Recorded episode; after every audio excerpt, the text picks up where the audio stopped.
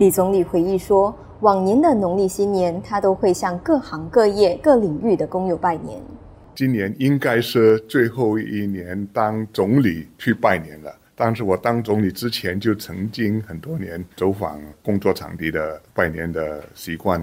当了总理之后，当然希望也有机会继续跟工友保持密切的联系。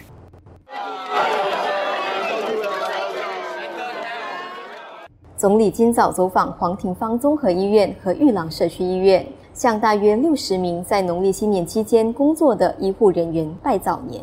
他说，今年会选择到医院向工友拜年，是为了感谢医护系统人员。Covid 的时候，他们的负担很沉重，压力很大。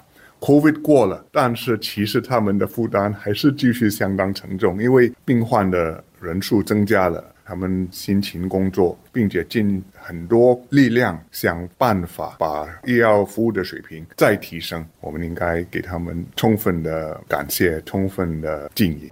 城市频道记者陆佳丽报道。